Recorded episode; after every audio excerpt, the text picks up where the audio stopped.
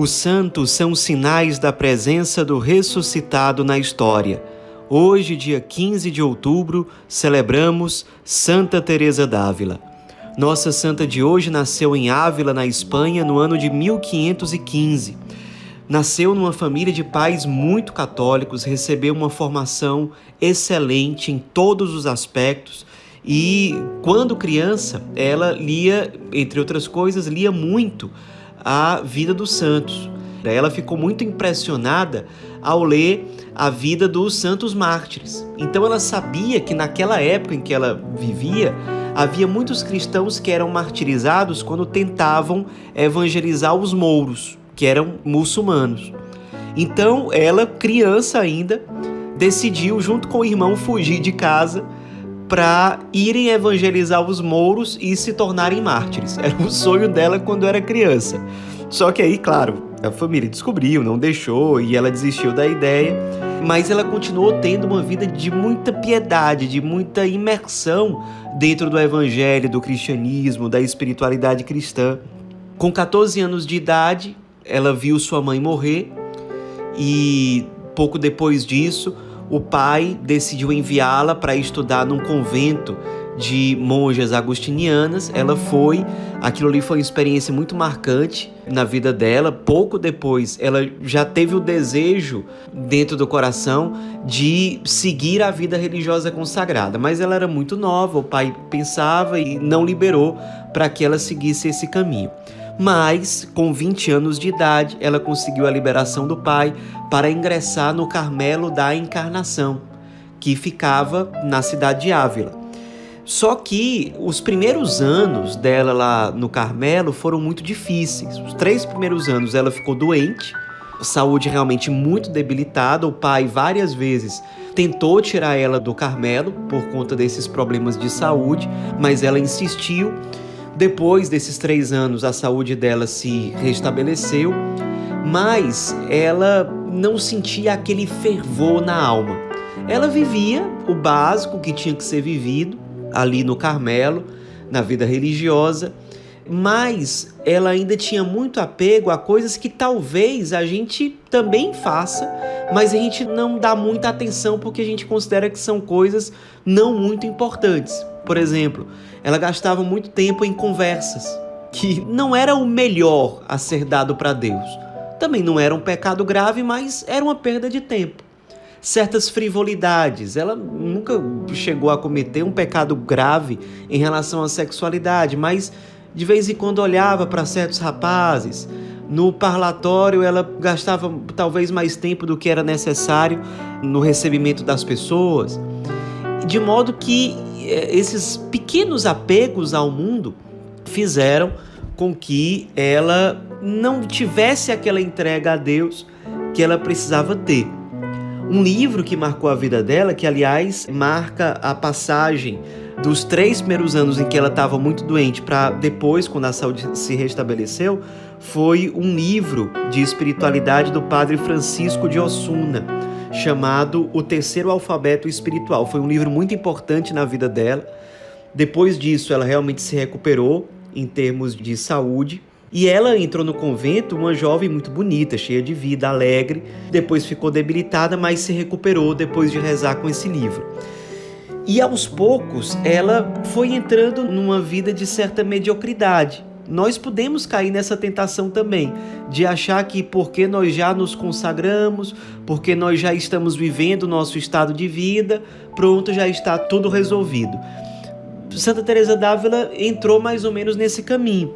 Só que ela aos poucos foi se tocando de que ela estava num certo relaxamento dentro da vida consagrada religiosa, até que houve um novo marco na vida dela, que ela mesma chama de uma grande conversão na vida dela, que foi quando ela estava rezando diante da imagem do Cristo sofredor, e ela sentiu, ela teve uma experiência de Deus muito forte ali, a partir desse contato com o Cristo que se consome, que dá a vida, ela foi muito tocada realmente naquilo.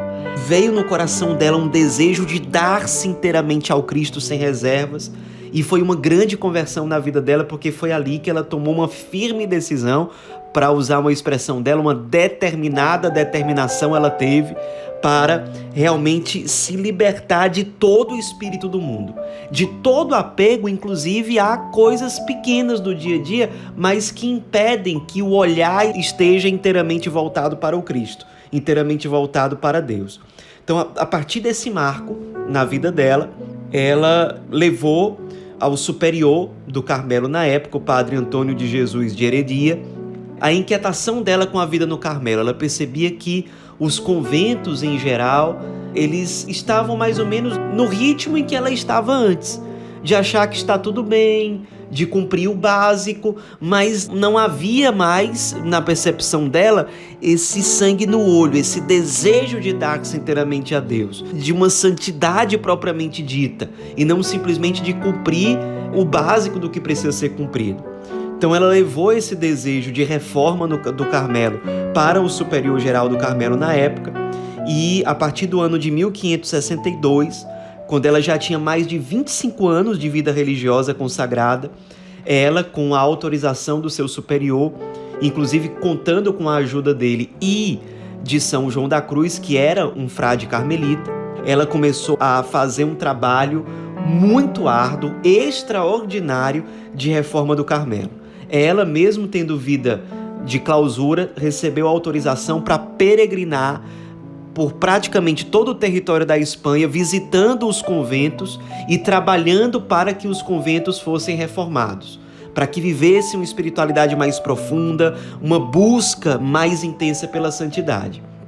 Então ela saiu viajando lugar por lugar, enfrentou muita resistência, muita perseguição, na época, a maioria das religiosas e dos religiosos carmelitas não aceitavam aquelas mudanças, eles estavam conformados com o modo de vida anterior que eles tinham, é, mas ela lutou muito e ela conseguiu fazer com que dezenas de mosteiros que já existiam na Espanha fossem reformados. E além dessas dezenas de mosteiros reformados, ela conseguiu, junto com São João da Cruz e o padre Antônio de Jesus Heredia, fundar 32 novos mosteiros já reformados, já no, no novo espírito que Deus inspirava no coração dela e de São João da Cruz. Desses 32 mosteiros, 17 eram femininos e 15 eram masculinos. Ela tinha muita inteligência, era muito sagaz identificar os melhores caminhos para que essa reforma fosse acontecendo. No fim das contas, ela, depois de muita luta, conseguiu a autorização do Santo Padre para desmembrar a ordem das, das carmelitas descalças. Descalças porque elas tinham hábitos mais simples e não usavam sapatos, mas umas sandálias mais simples que eram um símbolo de uma vida de mais pobreza, de, de mais despojamento, que é o que Deus inspirava no seu coração para o Carmelo em geral. Então, a partir disso, separaram-se as carmelitas calçadas das carmelitas descalças, que eram aquelas que passaram por esse processo de reforma conduzido por Santa Teresa d'Ávila e por São João da Cruz. No meio desse processo, ela passou também por muitos sofrimentos físicos, muitos sofrimentos morais também, porque as pessoas inventaram mentiras sobre ela, levaram essas calúnias até o Papa, até os bispos. Ela foi vítima realmente de muitas mentiras, passou por muita dificuldade, chegou num ponto que tudo indicava que todo o trabalho de reforma dela, em todos aqueles anos, tudo iria por água abaixo, porque a reputação dela já estava no chão. Mas, por graça de Deus, por providência divina, tudo deu certo Além de tudo, ela ainda deixou como herança espiritual vários escritos de uma sabedoria espiritual rara de se ver.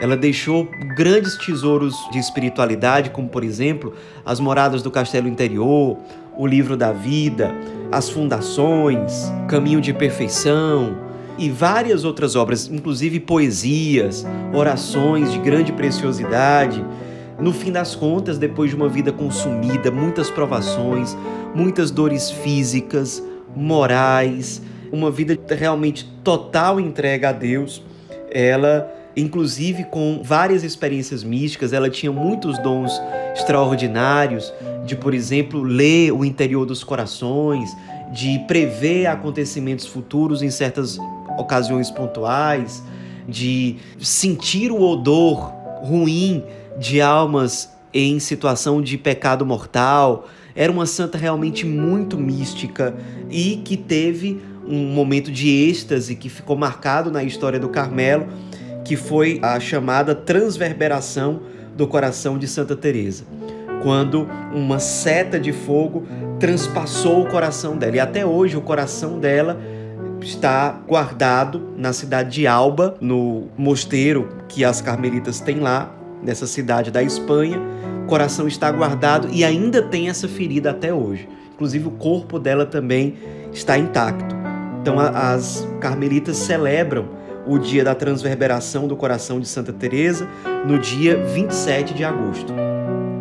E depois de uma vida consumida realmente por Deus, pela igreja, pelo evangelho, pelo Carmelo, como grande reformadora do Carmelo que ela foi, ela morreu entregando-se totalmente nas mãos de Deus, se reconhecendo filha da igreja, se colocando totalmente nos braços do Cristo. Ela se entregou no dia 4 de outubro de 1582, com, com 67 anos de idade e uma grande obra como legado para a igreja, seja nos seus escritos, seja na sua espiritualidade com elementos muito originais que tem como centro a união esponsal com Cristo, que é típico da espiritualidade teresiana e a partir dela, típica da espiritualidade carmelita também, esse amor unitivo da alma com Deus, com o seu Criador, um, um verdadeiro matrimônio espiritual, muito inspirado no, no livro dos Cânticos dos Cânticos. Isso é, é, é uma marca registrada da espiritualidade teresiana, que ela deixa como legado espiritual da igreja. Sua canonização aconteceu só no século XX, no dia 27 de setembro de 1970, por meio do Papa Paulo VI, que inclusive nesse mesmo dia a declarou oficialmente como doutora da Igreja e com toda a razão. Nos inspiremos nessa grande mulher da história da Igreja.